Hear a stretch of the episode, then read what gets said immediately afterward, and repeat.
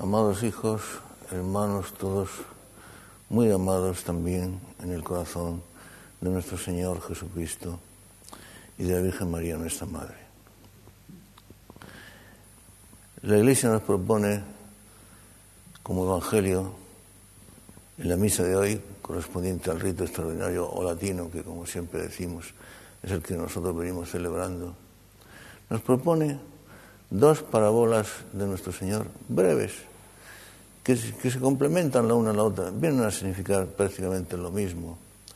Decía nuestro Señor en estas dos breves parábolas que el reino de los cielos es semejante a un hombre que tomó un grano de mostaza y lo sembró en su campo, y siendo la mostaza una semilla ínfima, pequeñísima, entre las semillas, con el tiempo dio lugar a un arbusto que creció hasta el punto de que echó sus, sus, ramas en las cuales venían a posarse las árboles, las árboles del cielo.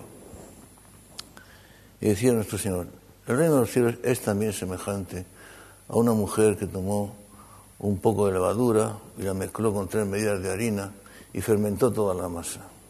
Toda ella se preparó para hacerse pan. Yo, cuando era jovencito, yo, he visto a mi, yo veía, a mi madre muchas veces realizar esta operación de añadir levadura a una masa para que fermentara, para hacer el pan que se hacía en la propia casa. Éramos muy pobres. El pan que se comía se hacía en la propia casa. Pues bien, ambas parabolitas vienen a significar prácticamente lo mismo, el crecimiento del reino de Dios. A lo largo de los siglos, los padres de la Iglesia, los escritores eclesiásticos, los teólogos, los comentaristas han visto en estas dos parábolas el significado del reino de los cielos, la Iglesia. El reino de los cielos es semejante a... Y han visto en las dos parábolas la Iglesia. Al principio una asociación de fieles pequeña, insignificante, pero que luego se fue extendiendo por todo el mundo. Ese es el significado que, siempre se ha visto en, la Iglesia con respecto a lo que quieren decir estas dos parábolas. Que en efecto el reino de los cielos o el reino de Dios es la Iglesia es algo acerca de lo cual no cabe duda.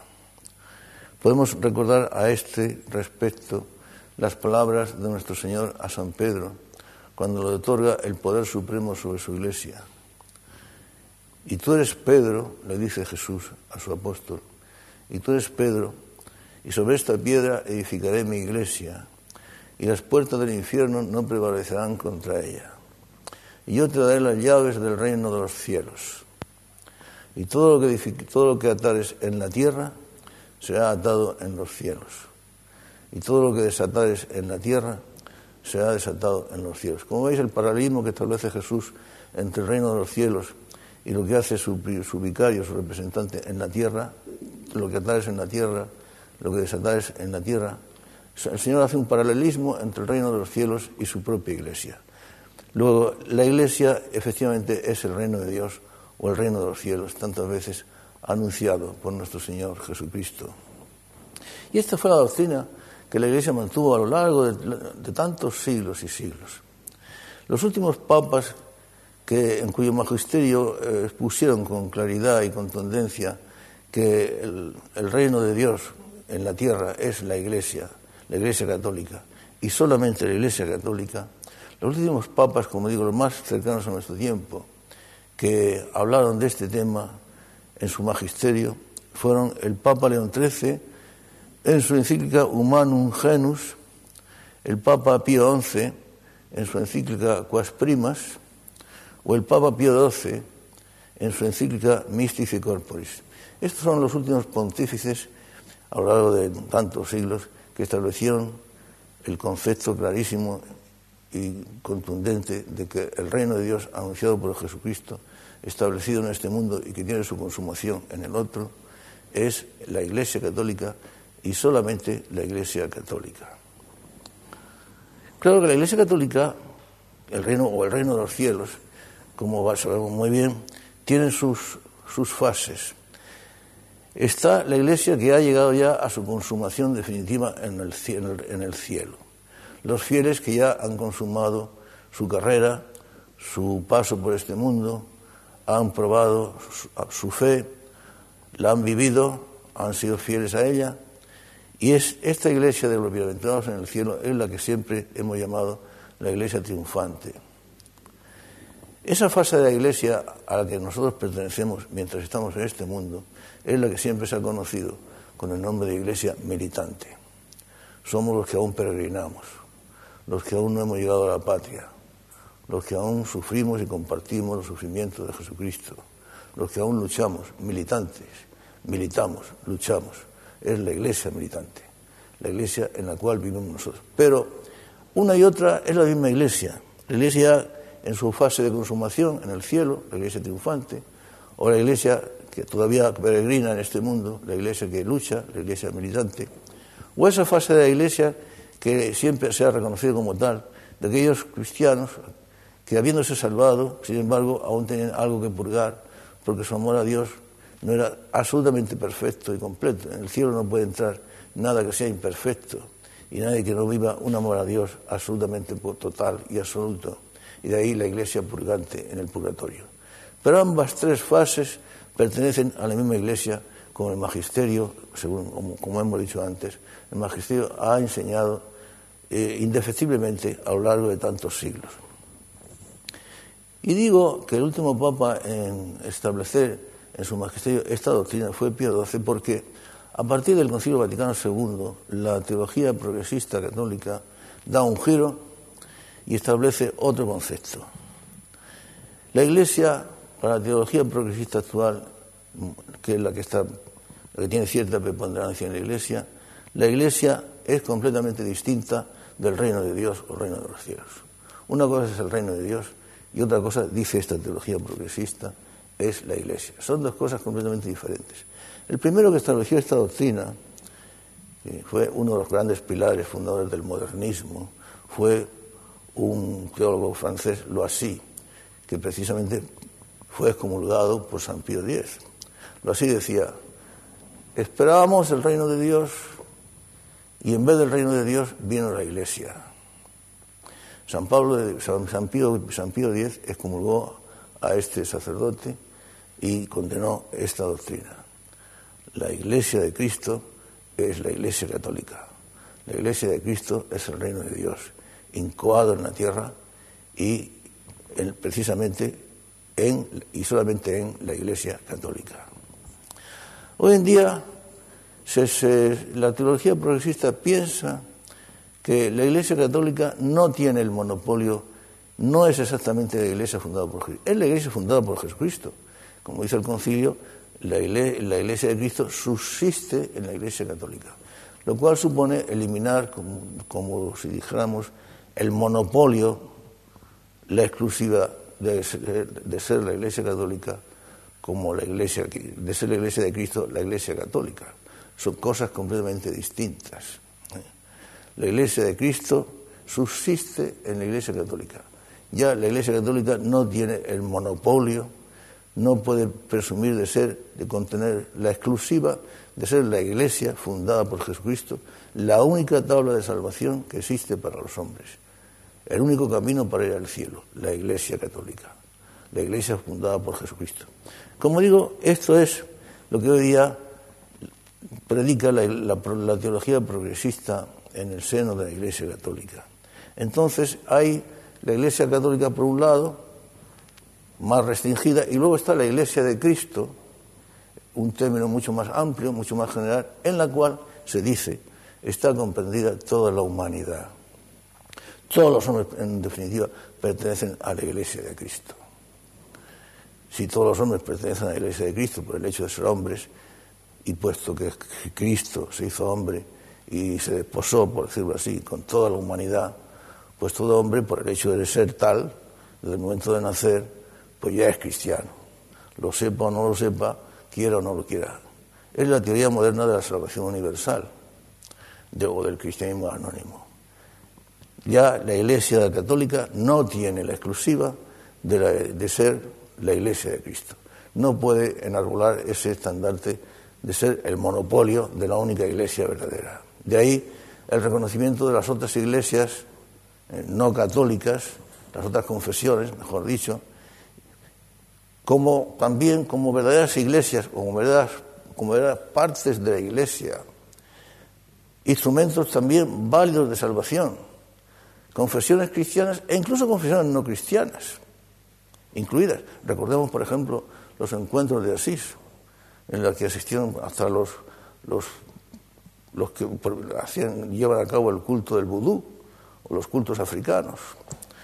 Pues ahora todas las iglesias son consideradas llamadas tales, son instrumentos de salvación. Pero eso no, ha sido nunca así en la Iglesia Católica. La doctrina de 20 siglos en la Iglesia ha sido que la única Iglesia fundada por Jesucristo, la única Iglesia verdadera, la única tabla de salvación es la Iglesia Católica.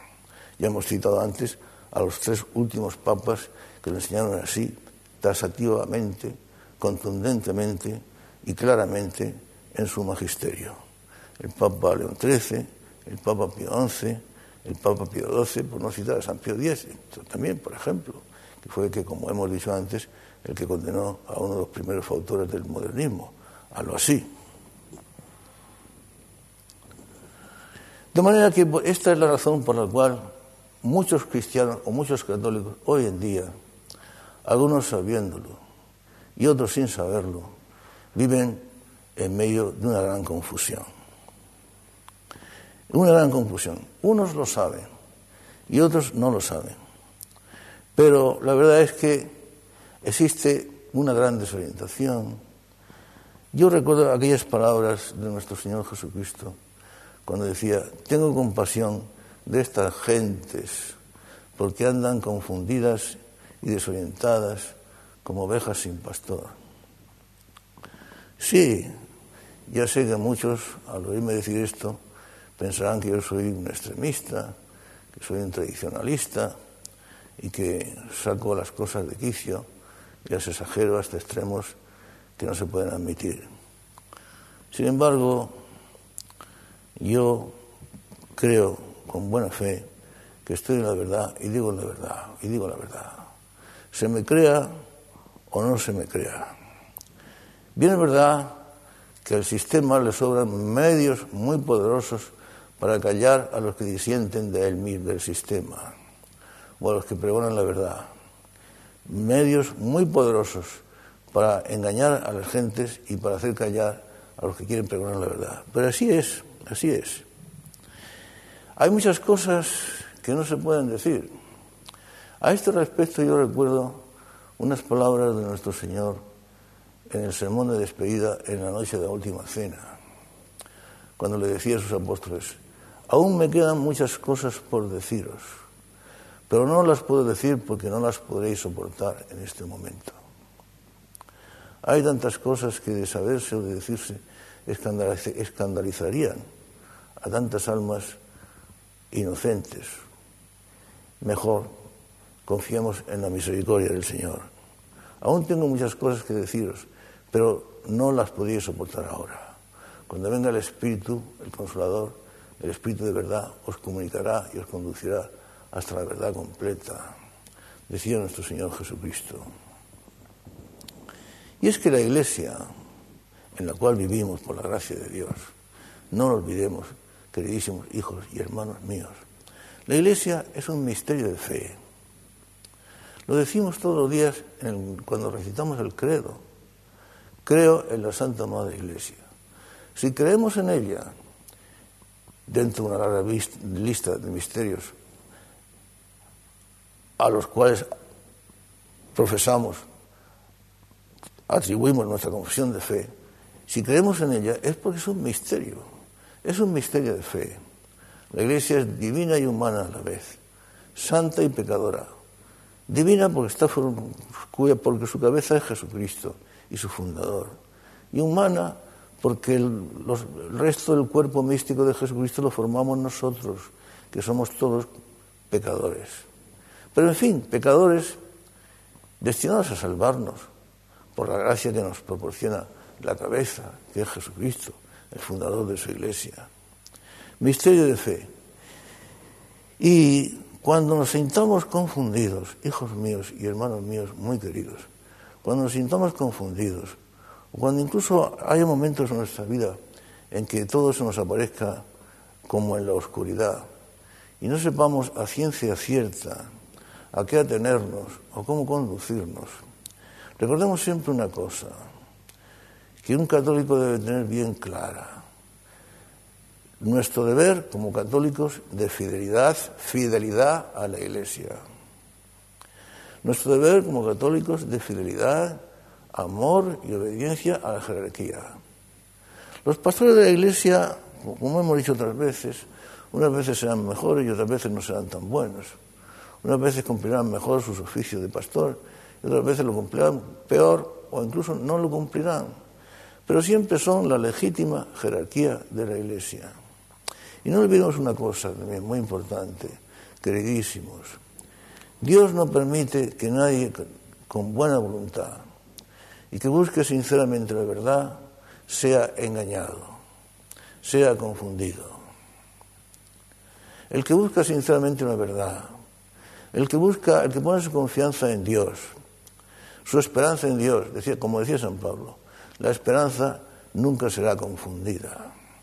Esta esperanza en Dios y esta fidelidad a la Iglesia, pase lo que pase. San Pablo le echaba en cara a San Pedro sus, por decirlo así, en lenguaje vulgar, sus pasteleos con los judaizantes. Y su conducta, que según San Pablo, está dando lugar a escándalo. Pero San Pablo nunca negó ni puso en cuestión la autoridad de San Pedro como jefe de la Iglesia. De manera que ocurra lo que ocurra y pase lo que pase, nuestra fidelidad a la Iglesia, nuestra fidelidad a la jerarquía, convencidos de que si ponemos nuestra confianza en Dios, nunca seremos engañados.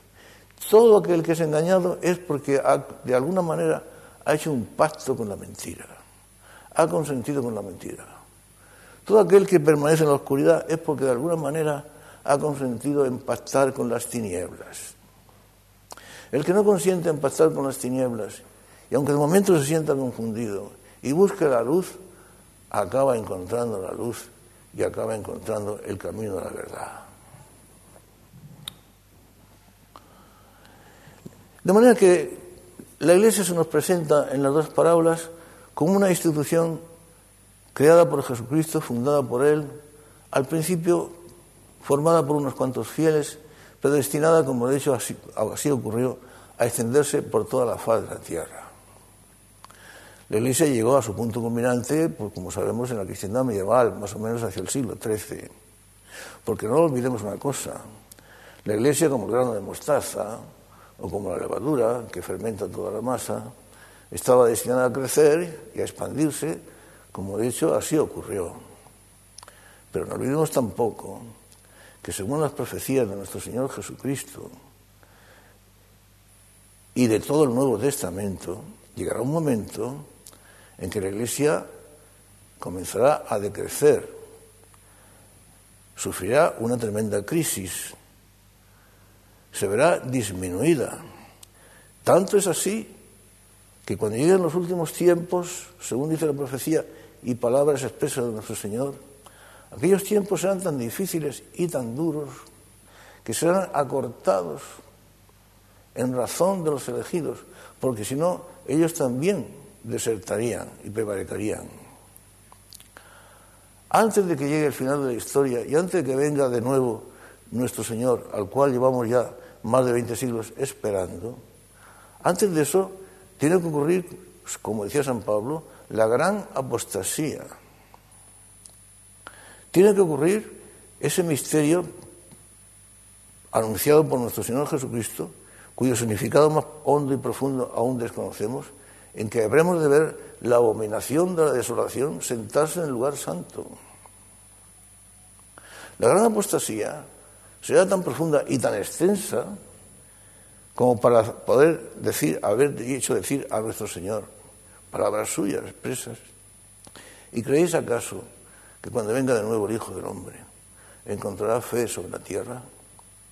De manera que sí, la Iglesia como el grano de mostaza como la levadura, destinada a expandirse, a crecer, como así ocurrió. Pero llegará un momento en que la Iglesia, los fieles, tendrán que ver su fe probada, como el oro en el crisol. Y solamente los que permanezcan fieles hasta el fin serán salvos. Los que pongan su confianza en Dios. Esa confianza que, como hemos dicho antes, recordando a San Pablo, jamás será confundida. Pero poniendo en Dios nuestra confianza y nuestra esperanza, sabemos que Él no nos abandonará nunca. Yo estaré con vosotros hasta la consumación de los siglos. No olvidemos tampoco, porque eso también lo dicen los padres y los escritores eclesiásticos y espirituales, que si la iglesia es el reino de Dios visible, ese reino de Dios está también presente en nuestras almas, en nuestro corazón, en nuestra vida interior. Lo decía Jesús. El reino de Dios está también dentro de vosotros. Lo cual quiere decir que una vez que nacimos a la vida de la fe, a la vida sobrenatural, por el bautismo, y una vez que nos fueron infundidas con la gracia las virtudes infusas que lleva consigo el bautismo, estábamos destinados a crecer en Cristo, a madurar en Cristo, a parecernos cada día más a, Cristo. A medida que pasaban los años y la edad y nuestro conocimiento iba siendo más, más perfecto, más extenso, nuestra voluntad se iba desarrollando, también nuestra vida interior. El hombre es una unidad. Estábamos destinados a que esa vida interior, esa vida de la gracia, esa vida sobrenatural, puesta en nosotros por el bautismo, creciera, creciera, creciera, hasta llegar a la plenitud de la madurez en Cristo. Una plenitud de la madurez en Cristo que vamos realizando, haciendo realidad a lo largo de toda nuestra vida.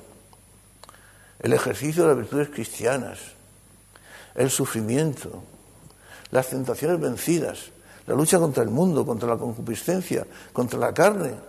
Todo esto nos va haciendo madurar en Cristo.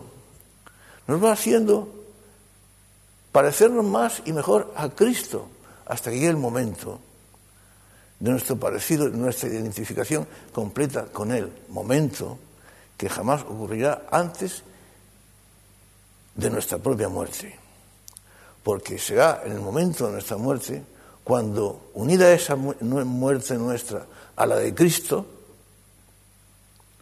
nuestra muerte, que en sí venía a ser el castigo, la miseria por el pecado, y que, pero que unida a la de Cristo se convierte, se convierte en algo glorioso, con la posibilidad de que nuestra madurez y nuestra configuración y nuestra asimilación a Cristo llegue a ser en ese momento completa. Cristo murió y con Él morimos nosotros. Murió la cabeza y con Él morimos los miembros del cuerpo místico, formado por Él y por nosotros. Esto no lo podemos olvidar. Y es tan bonito pensar que por muchas pruebas que hayamos de soportar y sufrir en la vida, muchos contratiempos, muchos fracasos, incluso nuestros propios pecados, nuestras propias debilidades, nuestras propias faltas de amor a Dios, todo, todo. Pero todo eso, si ponemos la confianza en Dios y nos dejamos conducir por su mano, nos lleva a la madurez en Cristo, a parecernos cada día más a Cristo, a conocer cada día más a Jesucristo. Y conocer cada día más a Jesucristo significa ni más ni menos que amar cada día más a Jesucristo. ¿Y qué sentido podría tener nuestra vida sin amar a Jesucristo? Si hemos nacido, hemos, hemos sido creados por Él para amar y para ser amados, para formar parte de su propia vida, partícipes de la propia naturaleza divina, injertados en Cristo. ¿Cómo puede tener una vida humana, y más si se trata de un cristiano, de un católico, cómo puede tener tal vida sentido sin la unión con Cristo Jesús, sin la amistad con Cristo Jesús, sin el amor acendrado, exhaustivo, total a Cristo Jesús? Hemos dicho antes que pase lo que pase y ocurra lo que ocurra, nuestra fidelidad a la Iglesia ha de ser un hecho. Para eso somos hijos de la Iglesia y por eso somos católicos. Eso supondrá en muchas ocasiones un negarnos a nosotros mismos, un morir a nosotros mismos y un participar muy íntimamente, muy estrechamente de la cruz de Cristo y de la muerte de Cristo. Pero ahí está nuestra gloria. Porque es preciosa ante los ojos de Dios la muerte de sus santos.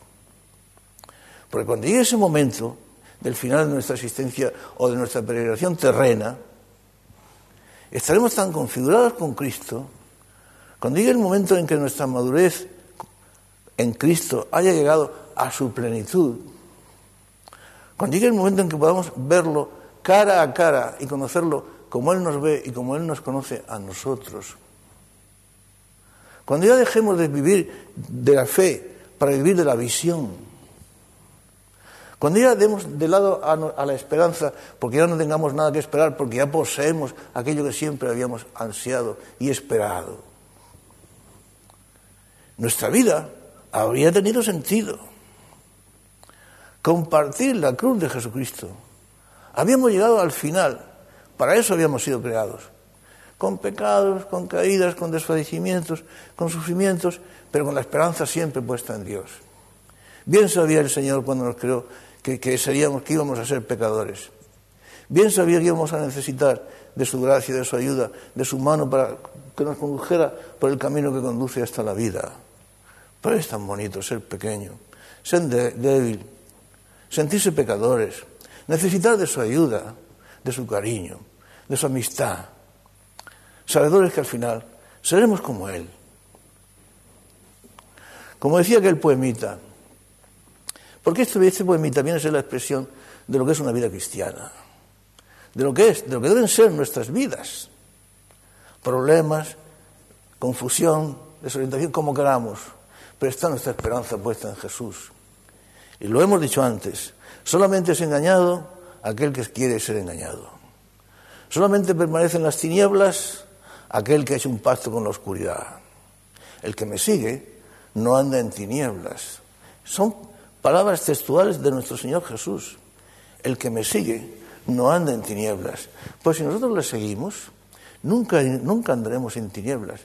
Los momentos de confusión serán momentos, serán cosas transitorias, efímeras, fugaces, como el que atraviesa un túnel y al final vuelve de nuevo a aparecer la luz. Pues es aquí la historia de nuestras vidas y de nuestra existencia cristiana. Desde las altas cimas de elevadas montañas y hondas cimas va el río descendiendo en rumorosos saltos repitiendo la canción de sus aguas cristalinas. El río nace en la montaña. Y antes de llegar a la llanura, va atravesando los saltos de montaña, con mayor rapidez, con aguas más frescas, más puras, entonando esos cantos de juventud.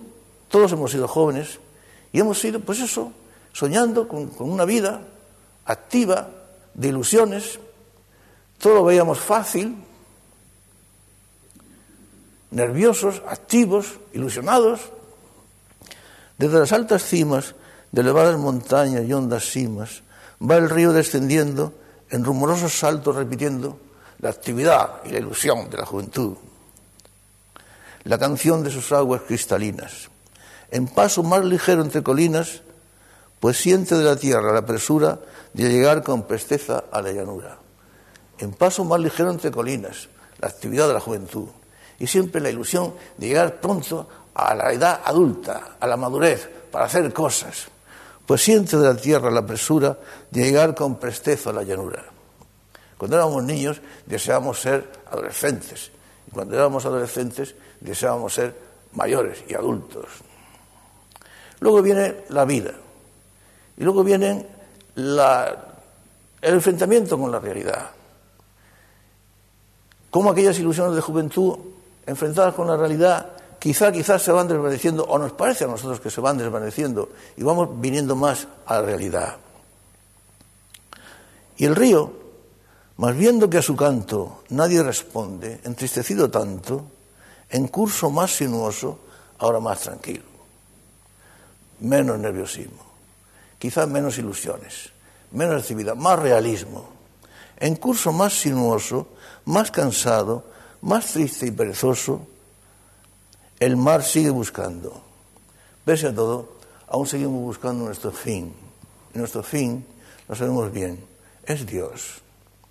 ya desengañados quizá de las ilusiones de la juventud, puestos ante la realidad que la edad adulta nos pone en la vida ordinaria, más cansados, más tristes y perezosos. Quizá hemos perdido muchas ilusiones, quizá hemos llegado a un punto en que hemos logrado muchas desconfianzas, pero el mar sigue buscando y mientras va bajando, para que el trigo en primavera espigue, sus aguas va dejando. No olvidemos, para que el trigo en primavera espigue, es preciso que el agua, el río, vaya dejando sus aguas. Nosotros vamos dejando girones de nuestra vida en bien de los demás. Vamos haciendo realidad el amor a los demás, aquel mandamiento primero que nos dejó, que os améis los unos a los otros, dejando girones de nuestra existencia en beneficio, en amor por los demás y para los demás. Para eso ha sido nuestra vida, para entregarla por completo y llegar al final de ella totalmente exprimidos como un limón. Y mientras, y mientras va bajando, para que el trigo en primavera espigue, sus aguas va dejando. Y el río sigue y sigue, a ver si unirse con el mar consigue. Desde las altas cimas de elevadas montañas y hondas cimas va el río descendiendo en rumorosos saltos repitiendo la canción de sus aguas cristalinas. En paso más ligero entre colinas, pues siente de la tierra la presura de llegar con presteza a la llanura. Mas viendo que a su canto nadie responde, entristecido tanto, en curso más sinuoso, más cansado, más triste y perezoso, el mar sigue buscando. Y mientras va bajando, para que el trigo en primavera espigue, sus aguas va dejando. Y el río sigue y sigue a ver si unirse con el mar consigue. Y ese mar con el cual hemos de unirnos y fundirnos para siempre es, es Dios, a cuyo fin estamos destinados. Ojalá que nuestra vida fuera una dulce e intensa esperanza de vernos cara a cara con Él, de poseerlo, de verlo como Él nos ve, sin la oscuridad de la fe, en la claridad de la visión, dando ya de mano a la esperanza porque ahora poseemos ya aquello que durante tantos años habíamos buscando, unas veces con más ansiedad, otras veces con menos, otras veces incluso con olvido, porque nos habíamos olvidado, pero lo habíamos buscado a lo largo de toda nuestra existencia, hasta que llegue el momento en que después de tantas penas, sufrimientos, pesares, pecados, tentaciones, debilidades, lo que sea, llega el momento de dejar esta nuestra existencia, este Valle de Lágrimas, esta iglesia militante en la cual vivimos ahora, para llegar definitivamente a la patria del cielo. Ese momento definitivo de alzar el vuelo para unirnos con Él. Y ya sin esperar, alzó su vuelo en busca del esposo tan querido dejando para siempre el blando nido sin pena, sin dolor, sin desconsuelo. Y ya sin esperar, alzó su vuelo en busca del esposo tan querido, dejando para siempre el blando nido sin pena, sin dolor, sin desconsuelo.